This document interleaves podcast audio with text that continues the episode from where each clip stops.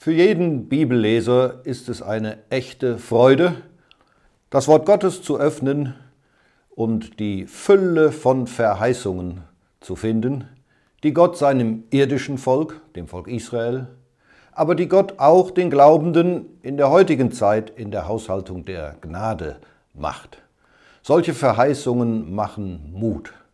Solche Verheißungen erfüllen das Herz mit Freude und stärken das Vertrauen auf diesen wunderbaren Gott. Eine dieser Verheißungen möchte ich gerne vorlesen aus dem Propheten Jesaja aus Kapitel 54. Mit ewiger Güte werde ich mich deiner erbarmen, spricht der Herr dein Erlöser. Und dann Vers 10.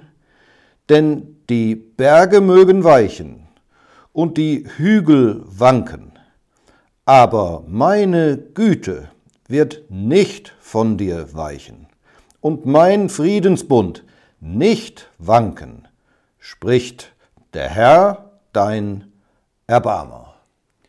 Diese Verheißung macht Gott seinem irdischen Volk.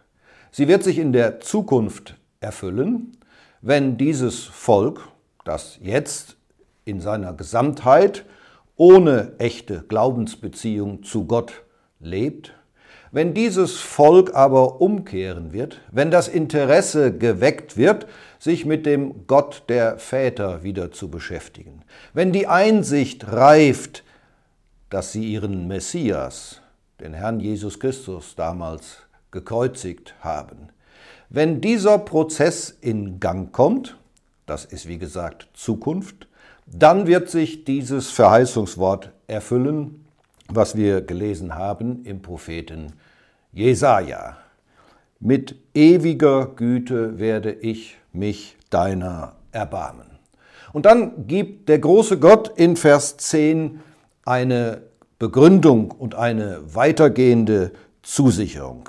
Er vergleicht die Existenz, die Stabilität, die Unverrückbarkeit von Bergen und von Hügeln mit seiner Güte und mit seinem Friedensbund. Wir hatten im Sommer Gelegenheit, die Dolomiten zu besuchen und es ist schon beeindruckend, wenn man vor diesen imposanten Felsriesen steht und den Blick hinauf hinuntergehen lässt, wie unverrückbar, wie stabil, wie sicher die dort stehen. Und doch sagt Gott in diesem Vers 10 aus dem 54. Kapitel, die Berge mögen weichen. Das, was für uns Menschen unvorstellbar ist, wird hier in diesem Vers als eine Möglichkeit angesprochen und in Gegensatz gestellt zu der Güte Gottes, die nicht weichen wird. Nicht weichen wird von diesem Volk Israel, seinem geliebten Volk, aber auch nicht weichen wird von jedem von uns, die wir an den Herrn Jesus glauben dürfen. Güte meint, dass jemand dem anderen etwas durch und durch Gutes, Positives erweist. Damit steht in Verbindung, dass es aus einer Haltung von Gunst, von Wohlwollen, von Liebe gegeben wird. Und Gott sagt hier in diesem Vers, es mag sich vieles verändern. Es mögen sogar die gewaltigen Berge weichen.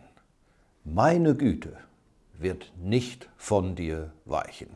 Sie bleibt stabil. Und wir haben in Vers 8 gelesen, mit ewiger Güte werde ich mich deiner erbarmen. Diese wunderbare Zusage Gottes wird sich erfüllen. Diese wunderbare Zusage Gottes gilt auch dir und mir heute. Und mit diesem Bewusstsein, mit dieser Glaubensüberzeugung dürfen wir in ein neues Jahr gehen von dem niemand weiß, was es bringen wird, an Erschütterungen in der Wirtschaft, in der Schöpfung, was auch immer kommen mag, aber diese Zusage Gottes, diese Garantie steht unverrückbar fest. Meine Güte wird dich jeden Tag begleichen, begleiten. Sie wird nicht von dir weichen. Dann sagt Gott etwas Zweites. Mein Friedensbund wird nicht wanken. Was meint er mit diesem Friedensbund? Gott hatte damals, als das Volk Israel in die Wüste gezogen war, ihnen das Gesetz am Sinai gegeben. Und das Volk Israel hatte erklärt, alles, was der Herr gesagt hat, wollen wir tun. Das Geben des Gesetzes in Verbindung mit den Zusagen Gottes, dass sie sein Volk sein würden, die Erklärung des Volkes, alles, was Gott gesagt hat, wollen wir tun, war die Grundlage für diesen zweiseitigen Bund am Sinai. Ein zweiseitiger Bund legt beiden Vertragspartnern Pflichten auf. Und wie die Geschichte gezeigt hat, hat das Volk Israel diesen Bund mehrfach wiederholt gebrochen. Und sie leben bis heute im Unglauben, ohne eine echte Glaubensbeziehung zu Gott. Im Unterschied zu diesem zweiseitigen Bund, wo beide Seiten Pflichten haben, steht ein einseitiger Bund, dieser Friedensbund, von dem der Prophet hier spricht.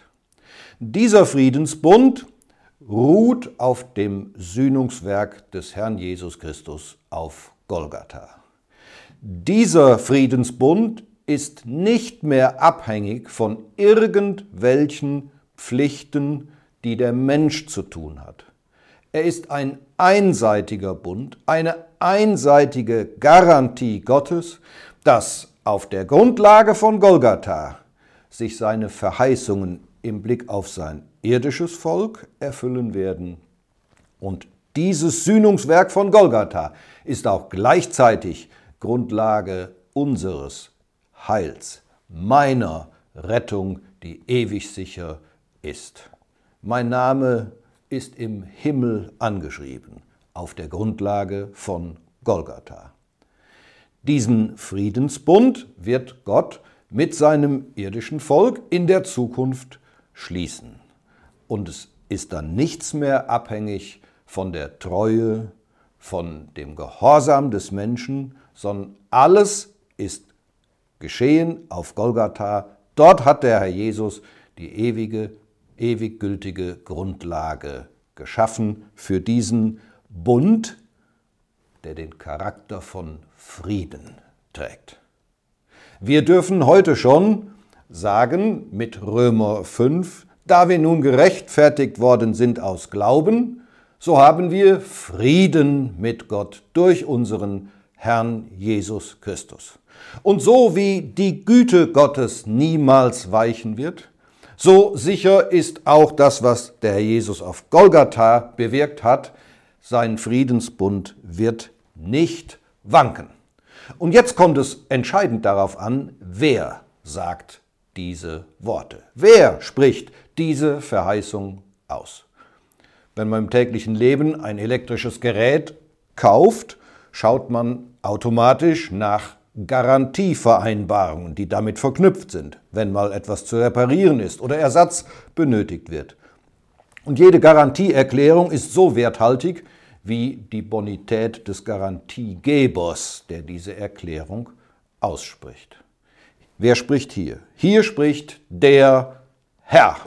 Das ist der ewig Seiende, der ewig in sich selbst Bestehende, der ewige Gott. Dieser ewige Gott gibt diese Erklärung, diese Zusicherung ab, meine Güte wird nicht von dir weichen. Dieser ewig Seiende gibt diese Erklärung ab, mein Friedensbund wird nicht wanken.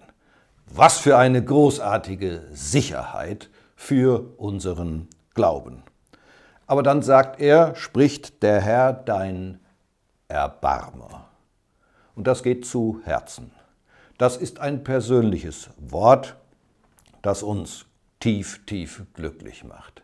Wie hat sich Gott des Elends des Sünders erbarmt? Wie hat er den ersten Schritt unternommen? Wie hat er die Initiative ergriffen?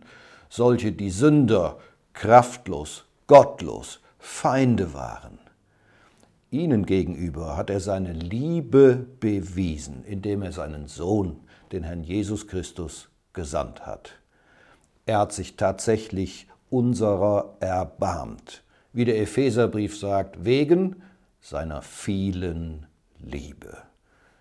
Das ist der Garantiegeber, der diese Zusage macht. Meine Güte wird nicht von dir weichen, mein Friedensbund wird nicht wanken. Auf dieser stabilen Grundlage dürfen wir glaubensvoll in ein neues Jahr schreiten, in dem Bewusstsein, seine Güte wird uns Tag für Tag umgeben.